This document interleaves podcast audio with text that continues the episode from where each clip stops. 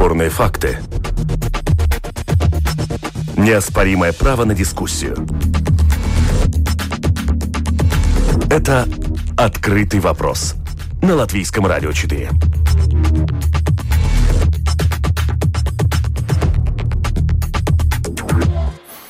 Здравствуйте, уважаемые радиослушатели. Вместе с вами в эфире Латвийского радио 4. Дискуссионная программа «Открытый вопрос». У микрофона Роман Шмелев. И, как всегда, по понедельникам обсуждаем самые заметные события из э, области международной политики. Первая тема, которую обсудим э, в ходе нашей программы, э, это наращивание военной силы на границе России с Украиной. Э, с конца марта в Украине обострился конфликт между официальным Киевом и непризнанными Донецкой и Луганской народными республиками. Вот, э, о вероятности э, очередного военного столкновения мы поговорим прямо сейчас. Вместе с нами на прямой связи журналист, специальный корреспондент издательского дома «Коммерсант» Владимир Соловьев. Здравствуйте. Да, добрый день. А, вы а, представили свой а, анализ да, ситуации на Украине, который опубликован на сайте Московского центра Карнеги, впоследствии был перепечатан некоторыми другими изданиями. Вы основной вопрос, которому посвящаете свою статью, из чего фактически провалились попытки урегулировать положение на Донбассе. Как бы вы сформулировали, так в чем основные причины? Ну, основные причины в том, что э, стороны не э, согласны друг с другом в каких-то э, больших и принципиальных вещах. Ведь э, если посмотреть на ту линию, которую в переговорах ведет Россия, Россия исходит из того, что в 2015 году, когда э, был э, подписан э, комплекс мер по выполнению Минских соглашений, впоследствии как бы прикрепленный как аттачмент к резолюции ООН, которая касалась э, ситуации в Донбассе, э, э, Россия это восприняла, восприняла и продолжает считать своей большой дипломатической победой, потому что резолюция ООН была э, принята единогласно со Совбезом. Э, кроме того, сам, сам факт э, отсылки в этой резолюции на Минский комплекс мер повышает статус, э, собственно, этого соглашения. А в Минском комплексе мер а, я напомню, написано, что стороной конфликта, сторонами конфликта являются Украина и а, отдельные районы а, Донецкой и Луганской областей, то есть самопровозглашенные ДНР и ЛНР. Москва в этих соглашениях сторона конфликта не фигурирует. А, в Киеве другая философия. В Киеве считают, что конфликт исходит из того, что конфликт 2014 года является войной а, России и Украины, и, соответственно, а, смотрят на эту ситуацию там именно под этим углом. А, и если в начале а, президентства Владимира Зеленского а, были, было ощущение и были сигналы, что переговоры могут действительно сдвинуться, в отличие от того, что было при Петре Порошенко, то вот уже сейчас, на, на третьем годе президентства Владимира Зеленского, пошел третий год, мы видим, как Владимир Зеленский меняет подходы и становится на те позиции, ровно на те позиции, на которых уходил с поста президента Петр Порошенко, его предшественник. Поэтому принципиально не согласны стороны в этом, хотя и одна сторона, и другая, и Киев, и Москва заявляют о том, что Минские соглашения, безусловно, нужно выполнять и а, обвиняют в невыполнении, конечно, друг друга. Но вот, вот эти вот принципиальные, а, принципиально разные подходы, а, опять же, подчеркну, это, ну, как бы это сложно воспринимать, потому что вроде бы вот украинская сторона говорит, мы, а, мы привержены Минским соглашениям, а в Минских соглашениях написано, что Москва не является, а, вернее, не написано, что Москва является стороной конфликта, то дальше э, риторика украинской власти, э, заявления украинской власти они как раз э, посвящены в основном тому, что, конечно, агрессор в этой ситуации Россия. И дальше вся вот эта, вот эта нестыковка, как мне кажется, она э, делает невозможным э, все, э, все остальные договоренности. Ну, как бы, и дальше можно уходить в нюансы того, насколько, э, насколько допустим, сильна сейчас э, власть э, Владимира Зеленского, насколько прочно он стоит на ногах как президент, насколько он контролирует ситуацию. Да, я а сделаю некоторое, некоторое обобщение, да, если позволите. То есть э, да, фактически э, вопрос интерпретации, да, кого называть сторонами конфликта. Украина э, считает, что э, э, Россия и Украина фактически ведут войну. Э, в России считают, что э, Украина э, ведет войну с э, непризнанными республиками. То есть фактически это внутриукраинское дело, да? Абсолютно.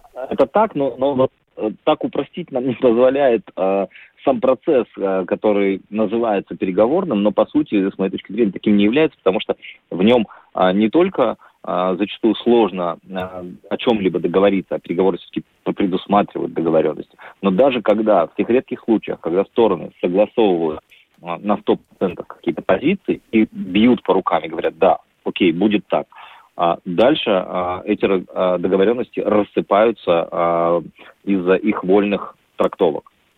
Ну, конкретный пример здесь тоже можно привести. Да, пожалуйста. Можете ли вы разобрать? Пожалуйста, последний, собственно, то, что сейчас снова обсуждают, это возобновление, по, по сути, перемирия, о котором, я напомню, договорились стороны 22 июля. На сайте ОБСЕ а, висит датированный 23 июля согласованный документ о мерах по усилению режима прекращения огня. В этом документе записаны все шаги, которые стороны взяли на себя обязательство осуществить. А, и такой важный шаг там тоже записан, как а, ответный огонь.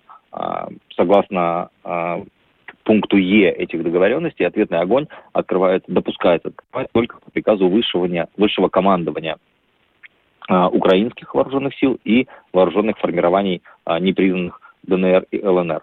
Вот об этом стороны договорились а, и должны были опубликовать соответствующие приказы.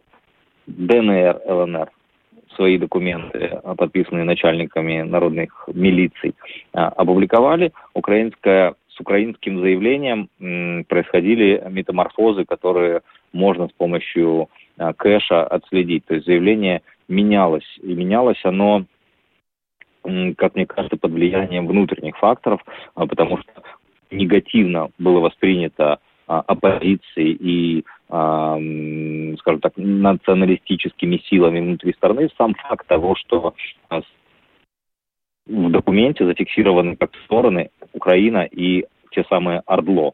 Второй момент – это необходимость а, отвечать на огонь только по приказу высшего военного командования. Ну, что это значит? Это значит, сидит боец в окопе, его обстреляли, он вместо того, чтобы а, скинуть а, автомат ответить, должен позвонить наверх начальнику, который позвонит своему начальнику, который позвонит своему начальнику, и так пока по всей цепочке, пока а, не скомандуют, да, можно отвечать. Вот против этого а, в Киеве тоже очень многие выступали. Это прям была большая дискуссия на эту тему. Да, ну вот, но, э, да, а... простите, что я опять да. же, да, несколько ну, упрощаю, да, и вас перебиваю, но, но для того, чтобы, так сказать, э, вывести это в, некоторые, в некоторый тезис, да, то есть вопрос о том, как э, буква закона реализуется на практике, в частности, в вопросе, кто и в каких условиях может открыть ответный огонь, должно, должен ли открытый ответный огонь открываться при отмашке, так сказать, начальства, либо... Команда командование, да. Да, командование. Либо может это решать непосредственно боец, э, в, сидящий в окопе. И таким образом, ну, фактически это приводит к, к размытию принятия решения несения за него ответственности. Э, я так понимаю, да? И, соответственно, будет сложно, совершенно невозможно у, у, установить, кто и в какой момент э, э, совершил этот ответный огонь и таким образом продолжил эскалацию. В общем, ну, я бы тогда, если вы э, начали как-то обобщать некие тезисы, я бы еще больше обобщил. Дело в том, что Минские соглашения для э, Киева э, это ну, капкан.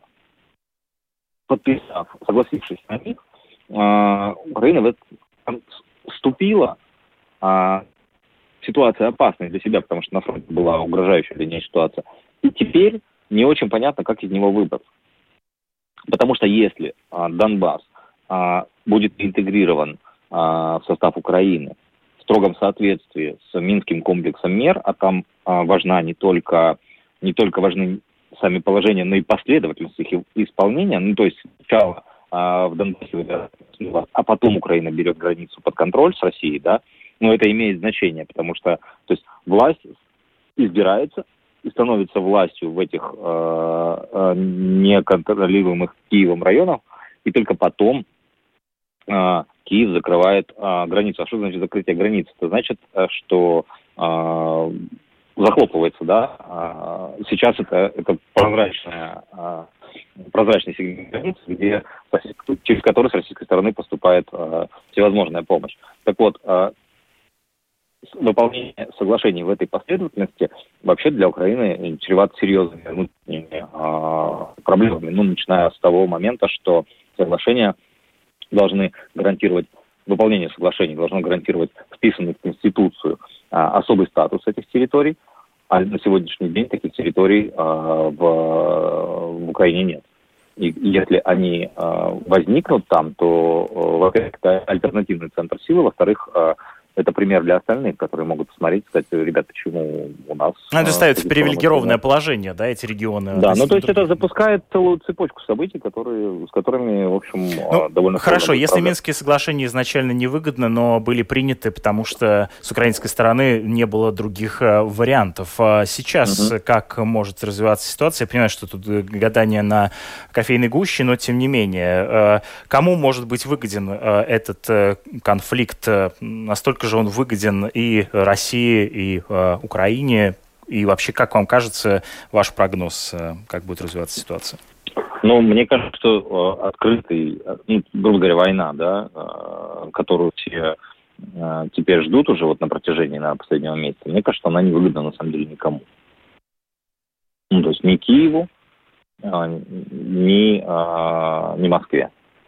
А, в то же время э, можно увидеть, как ну, по крайней мере, украинская сторона, э, там, дипломатические, э, наверное, и какие-то, может быть, э, пиар-плоды уже получила от этого конфликта. Ну, там, начиная от того, что Байден позвонил Зеленскому и заканчивая тем, что сейчас общественное мнение, по крайней мере, с Запада, оно точно на стороне Киева.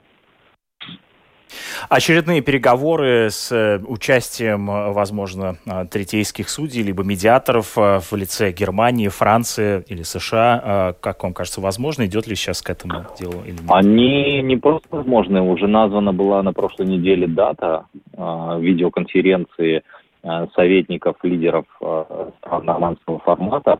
Я напомню, что это четыре страны, да, Германия, Россия, Украина и Франция – и на уровне советников э, в переговорах участвуют замглавы администрации президента России Дмитрий Казак, э, глава офиса президента Украины Андрей Ермак, советник Ангелы Меркель Ян Хекер и советник э, президента Франции Макрона Эммануэль Бон. И вот э, на прошлой неделе Дмитрий Казак назначил э, проведение переговоров на... Э, не назначил, а объявил о том, что стороны э, договорились провести видеоконференцию, то есть очередной раунд переговоров в нормандском формате на уровне советников 19 апреля.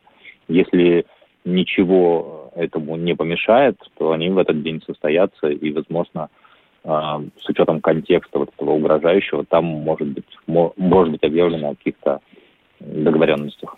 Спасибо вам большое за э, комментарии. Вместе с нами на прямой связи был э, Владимир Соловьев, специальный корреспондент э, издательского дома «Коммерсант». На другой линии вместе с нами политический обозреватель Фредерик Именсозулс. Здравствуйте. Здравствуйте. Ваш анализ ситуации на данном этапе.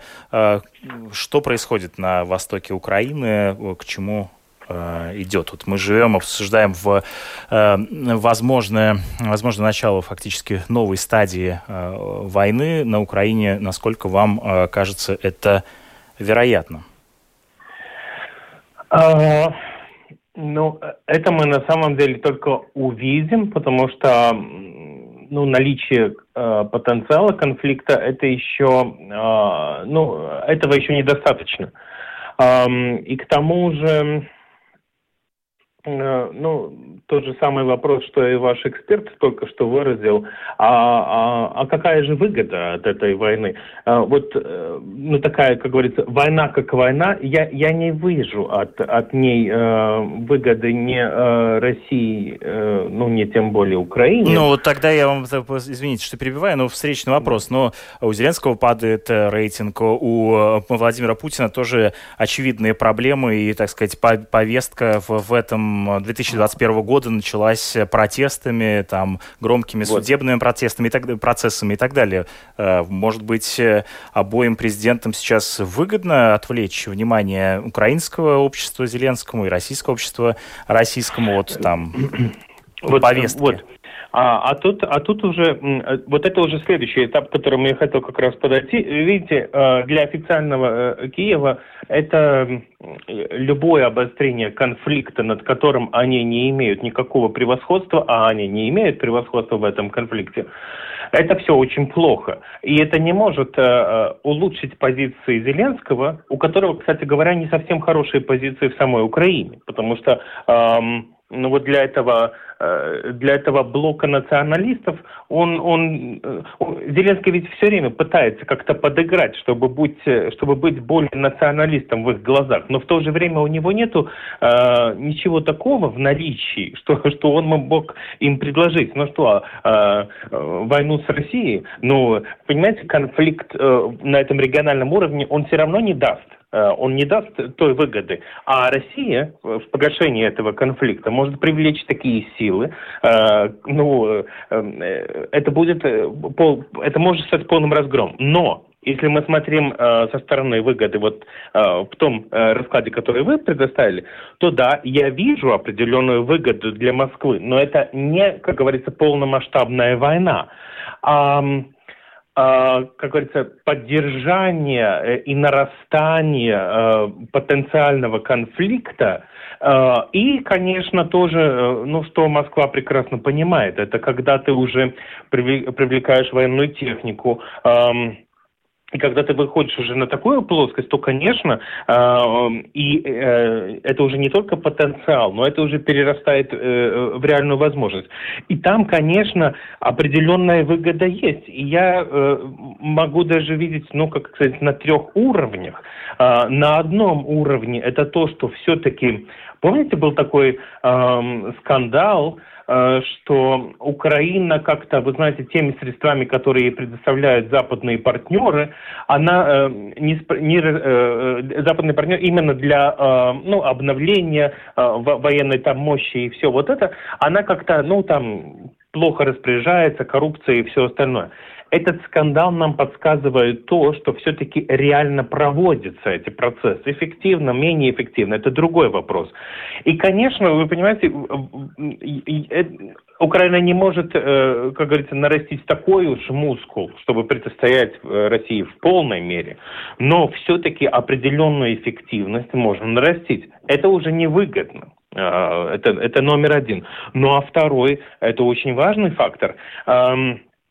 Навальный, который находится э, ну, в, в том состоянии, в котором он находится теперь, и вот это, эти новости, которые распространяются, это же уже такой э, ну, мученик, он же становится мучеником. Но при этом, э, помните, когда был, э, когда, когда Крым э, ну, когда Россия завладела Крымом, э, был такой очень интересный парадокс.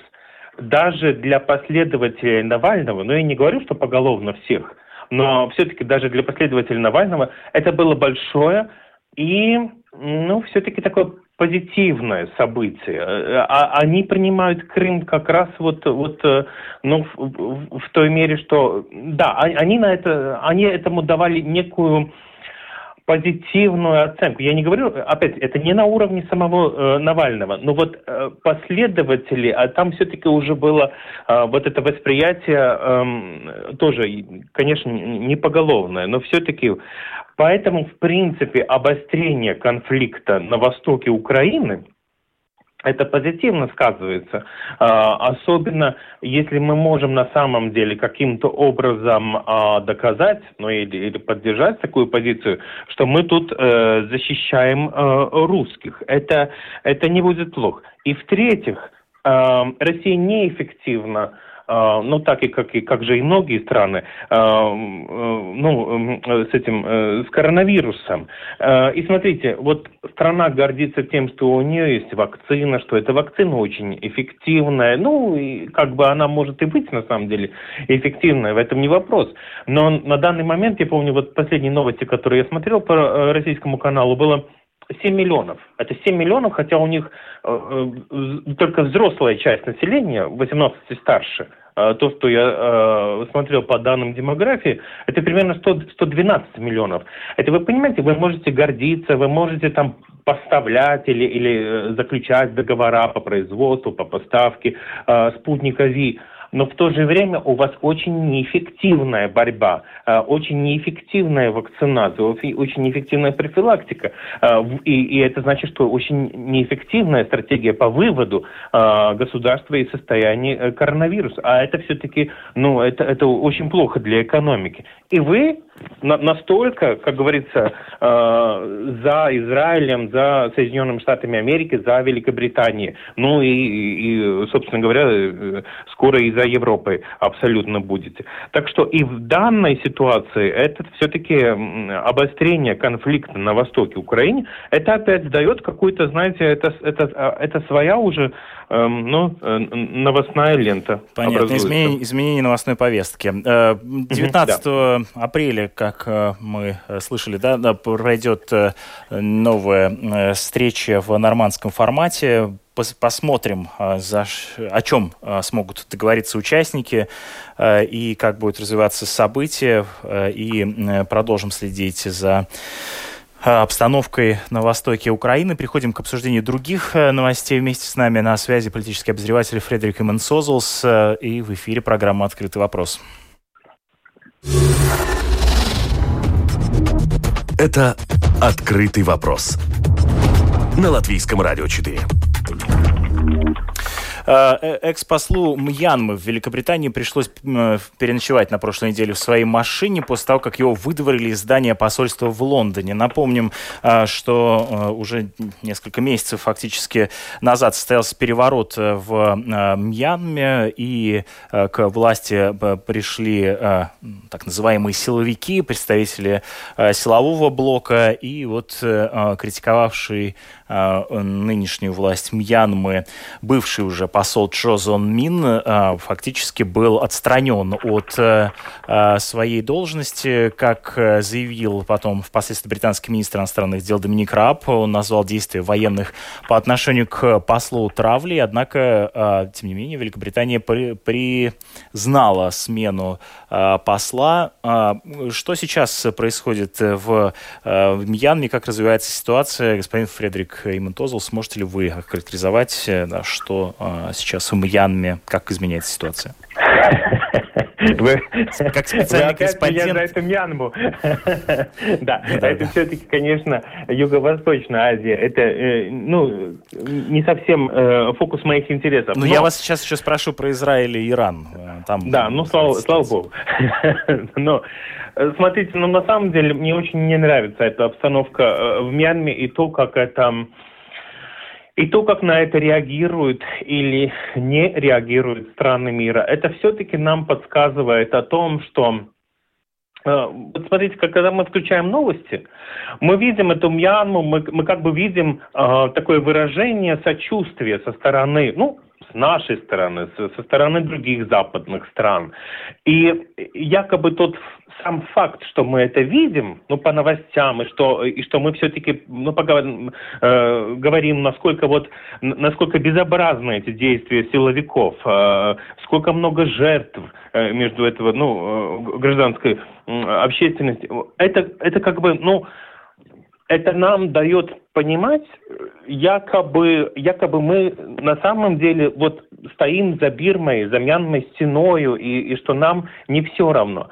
А если реально подумать, ну я не, я, я не могу сказать, что у нас уж прямо такой цинизм, что совсем все равно, но реально мы видим, что есть ситуация довольно тупиковая, потому что мы не можем повлиять, мы не влияем. Вот э, те переговоры, те форматы, которые проводятся, вы видите, насколько это минимально отражается на обстановке в самой, самой Мьянме. Тем более, вот это было на прошлой неделе, да, силовики еще жестче начали подавлять э, эти протесты. И э, получается, что все, что делает Запад на данный момент, ну, э, если реально, вот так, чтобы слушатели понимали, это не значит, что все это лишнее, и что, все это только декоративно. Нет, так, так нет. Но все-таки они демонстрируют, что вот этот голос Запада, голос, ну, э, голос такой вот э, телевизированной позиции, давайте, давайте поговорим. Давайте ну, то, что называется штампом мировая общественность негодует. Да? Да. То есть в данном Они случае это ограничивается риторикой. Да, они, ну, пусть она ограничивается, но есть страны, которые прислушиваются, даже в какой-то степени все-таки. Вот все равно, что мы думаем о действиях э, России на Восточной Украине, но все-таки Россия всегда в своих действиях, всегда она думает, как это будет расцениваться на Западе и как потом из, из той негативной э, оценки, которая будет, что-то позитивное там, ну, как потом, вот тот же самый минский формат. Она же на самом деле провела Украину, и, кстати говоря, Украина об этом предупреждала, но это уже э, мы прошли это. Но это возвращение, да, к теме. Ну, вы имеете в виду, что да. в, ну, вот, данном а случае тут как бы... Она не прислушивается, она а, а, никаким образом. И все-таки Из, есть... Изолированная, да, ситуация, без, без возможности повлиять извне? Я думаю, тут даже хуже. Она не, не столько изолированная, а там все-таки главный игрок Китай, и Китай, э, на данный момент у Китая и Соединенных Штатов Америки очень обостренные отношения. Помните, две недели назад это была э, встреча по, э, по Арктике, которая проводилась, и очень такие очень острые слова между делегацией Соединенных Штатов Америки и Китаем были все-таки Китай хочет показать, что мы должны как-то с ним договариваться, если мы хотим дальше что-то вот по этому региону, там какую-то урегулировку э, ситуации и что-либо. А что, конечно, для нас и, и для э, вот именно вот э, ну и для позиции э, Белого дома именно на данный момент, когда они э, встали в жесткую позицию по отношению к Китаю. Ну понятно, Китай, ну, в общем, центр влияния на на ситуацию в Мьянме, да. Хорошо, э, еще одна тема, которую я хотел бы с вами обсудить. Э, прошу вас э, э, покороче, мы еще э, должны перейти, вернуться. Да, я извиняюсь. Да, да, да, в, в Европу. Э, э, в, в США подтвердили кибератаку Израиля на ядерный объект Ирана.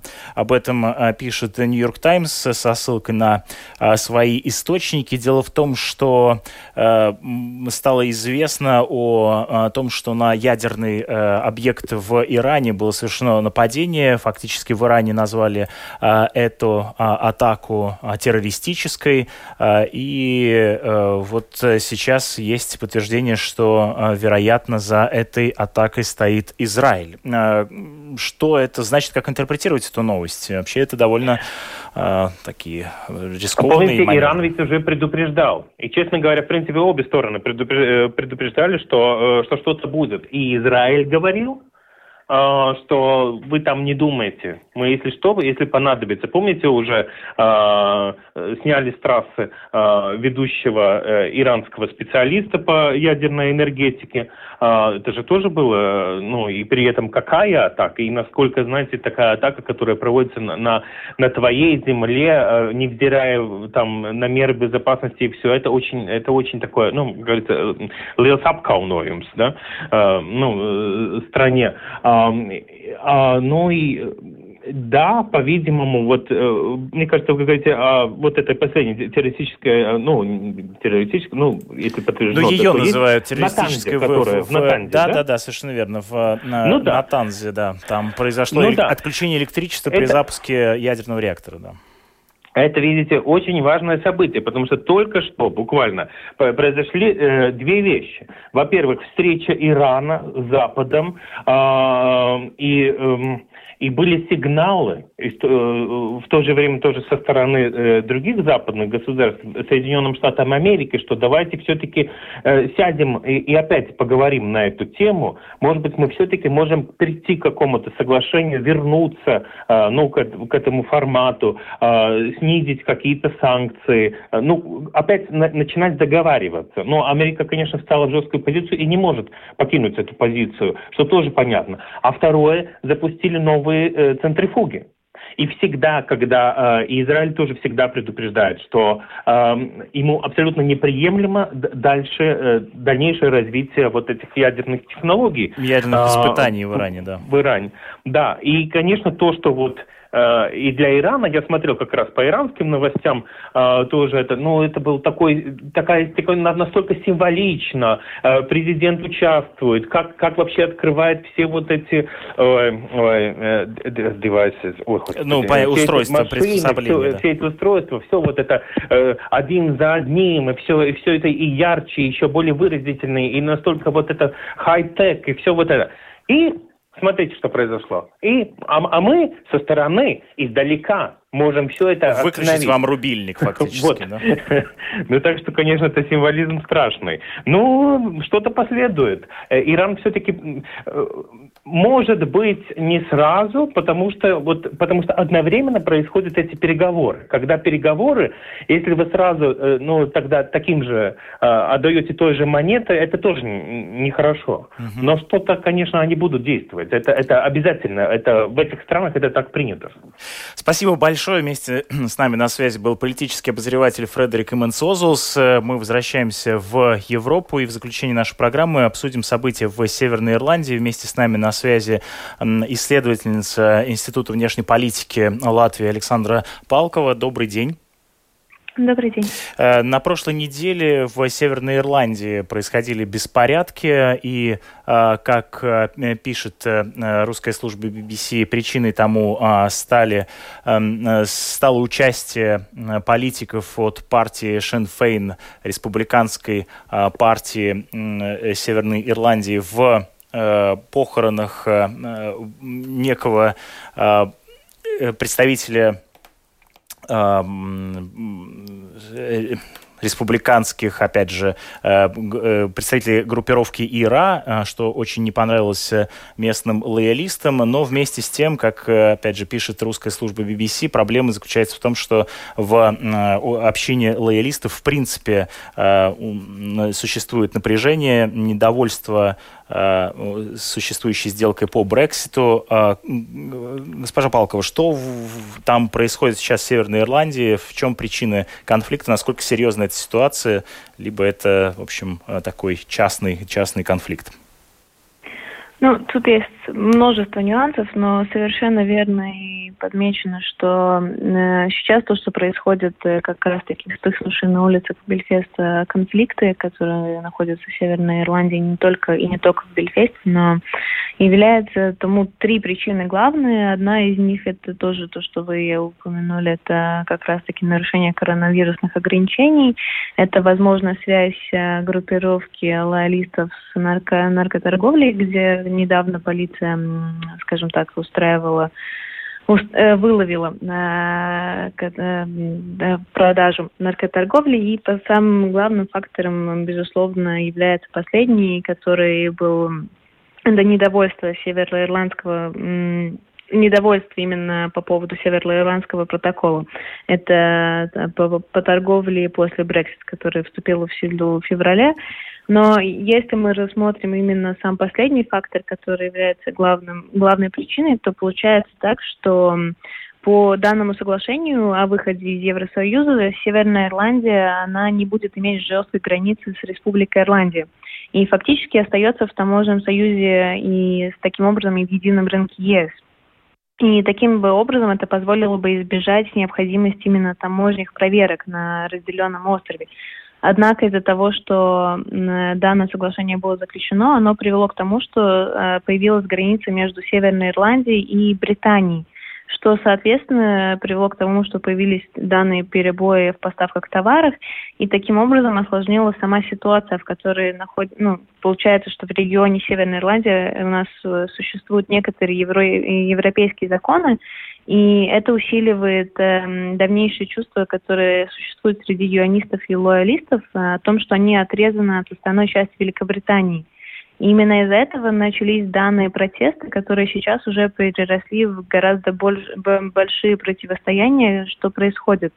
Ведь э, надо, тут надо э, упомянуть, что у данных конфликтов она очень долгая история, что изначально конфликт э, в Северной Ирландии начался еще в конце 60-х годов, когда вот э, на основе религиозной и национальной почвы между протестантами и католиками. И как раз-таки одна сторона хотела воссоединения с Республикой Ирландия, а другая оставаться в составе Великобритании. Поэтому сейчас данная напряженность, она в Северной Ирландии имеет очень далеко идущие последствия для будущего именно Соединенного Королевства и для отношений с ЕС, как раз-таки после Брексита.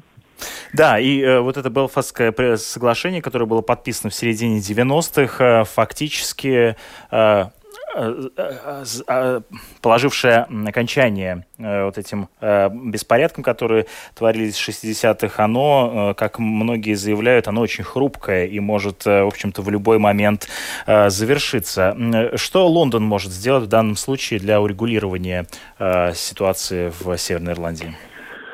Ну, да, продолжая вашу мысль, именно вот как раз-таки это соглашение, оно называется «Страстная пятница» соглашение, оно является сейчас очень хрупким, и э, лоялисты заявили о том, что они хотят его, в принципе, отказаться от, от данного соглашения, но тут, э, тут такая очень осторожная ситуация, потому что надо сказать, что, например, Ирландия, конечно же, пред, пред, пред, предлагает Великобритании провести специальную кризисную встречу вместе с Северной Ирландией и таким образом решить э, на данной встрече вопросы, которые касаются вот именно данного напряжения, включая проблемы с границей, и, и которые возникли из-за Брексита. Но у Лондона такая ситуация, во-первых, а, а Лондон не совсем хочет соглашаться на данную встречу, потому что таким образом только усилится конфликт со стороны юанистов потому как э, Северная Ирландия остается в составе Великобритании. И это таким образом э, получается чрезмерное вмешательство именно самого Ирландии в Северную Ирландию. Но то, что сейчас делает Британия, это они отправили в Северную Ирландию разведку и военных, которые должны, в принципе, помочь предотвратить столкновение между лоялистами и вот националистами. Опять же, будем следить за развитием ситуации, потому что военные, как раз-таки а, оказавшись в Северной Ирландии в 60-е, а, и стали, в общем, а, символом нового, новых столкновений. Поэтому вообще это, конечно, плохой знак, что военные возвращаются в Северную Ирландию для патрулирования улиц. Благодарю вас э, за комментарий. Вместе с нами на связи была Александра Палкова, исследовательница Института внешней политики. В завершении э, нашей программы э, сегодня я хочу поставить вам запись, э, которую сделал э, в Белфасте два уже года назад, общаясь с доктором университета имени, университетом Квинс в Белфасте, профессором Кэти Хейворд, который как раз изучает проблемы Э, столкновения между двумя группами общества. Основная мысль заключается в том, что, в общем, разобщенность в Северной Ирландии никуда не пропала, и фактически интеграции двух э, общин, э, лоялистов и республиканцев, в единое гражданское общество политики сейчас не занимаются, и, в общем, пока очень сложно говорить о том, что реальные основания для возникновения вновь конфликта в Северной Ирландии, они исчезли. Давайте послушаем, что она сказала. Люди хранят память о прошлом, поэтому, когда люди обсуждают возможные последствия Брексита, они часто говорят об отношениях между общинами. Они всегда говорят о возвращении в прошлое. Юнионисты традиционно были скептически настроены по отношению к Европе, а ирландские республиканцы более проевропейски. Хотя мы и не должны забывать, что партия Шин Фейн, за которую часто голосуют республиканцы, критически относится к евроинтеграции сегрегации. В Белфордском мирном соглашении говорится о двух общинах Северной Ирландии.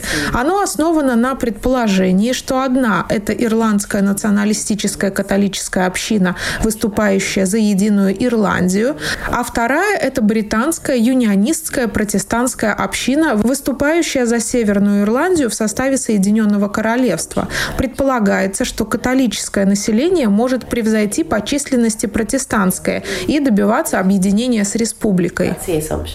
В политическом смысле это привело к усилению разобщения.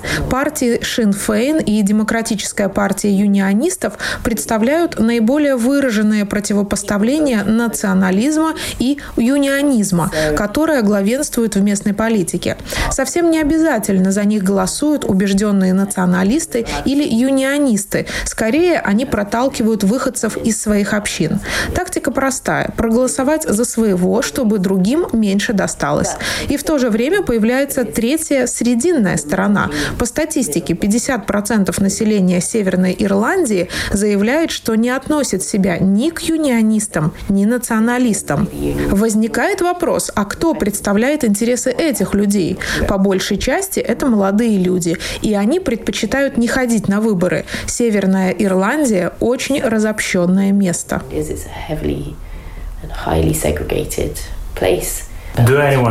А кто-то пытается провести интеграцию? Нет? А почему?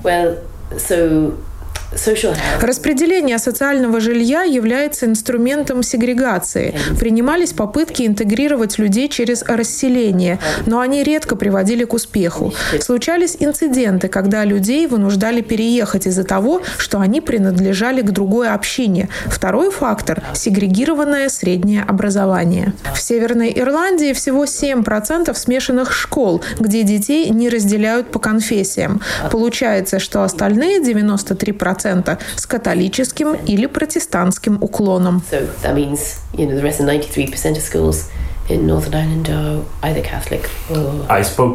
Молодые люди в Дерри сказали мне, что лет до 20 они вообще не общались со сверстниками из другой общины.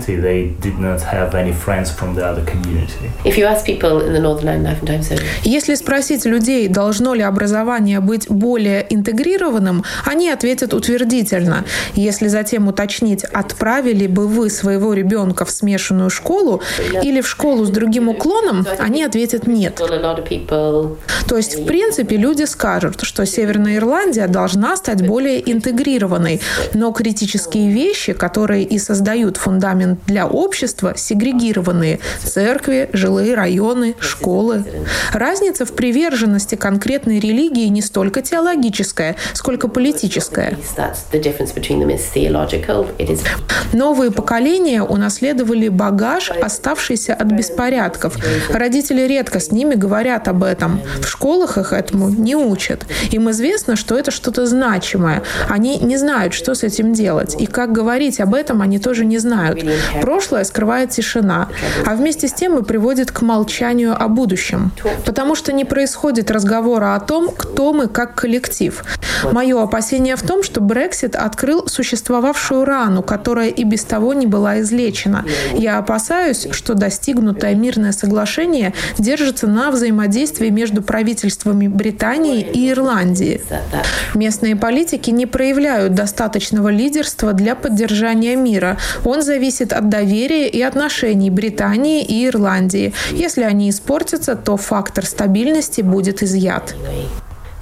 Полиция утверждает, что политики должны вести себя аккуратно, потому что экстремистские группы республиканцев никуда не делись и будут только рады возобновить активность. Они вербуют новых сторонников и устраивают террористические атаки. Большинство из них неудачные, но не нужно много, чтобы нарушить мир. С другой стороны, общины лоялистов становятся все более напряженными.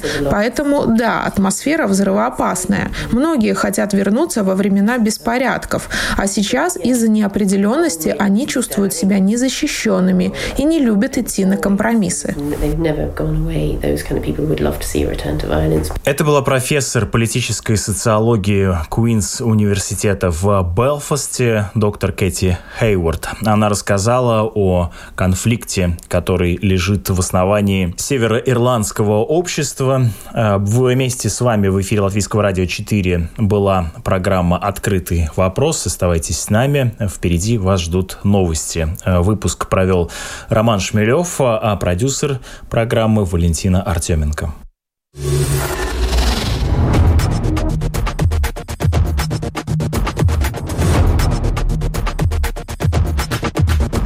Спорные мнения. Бесспорные факты. Неоспоримое право на дискуссию. Это «Открытый вопрос» на Латвийском радио 4.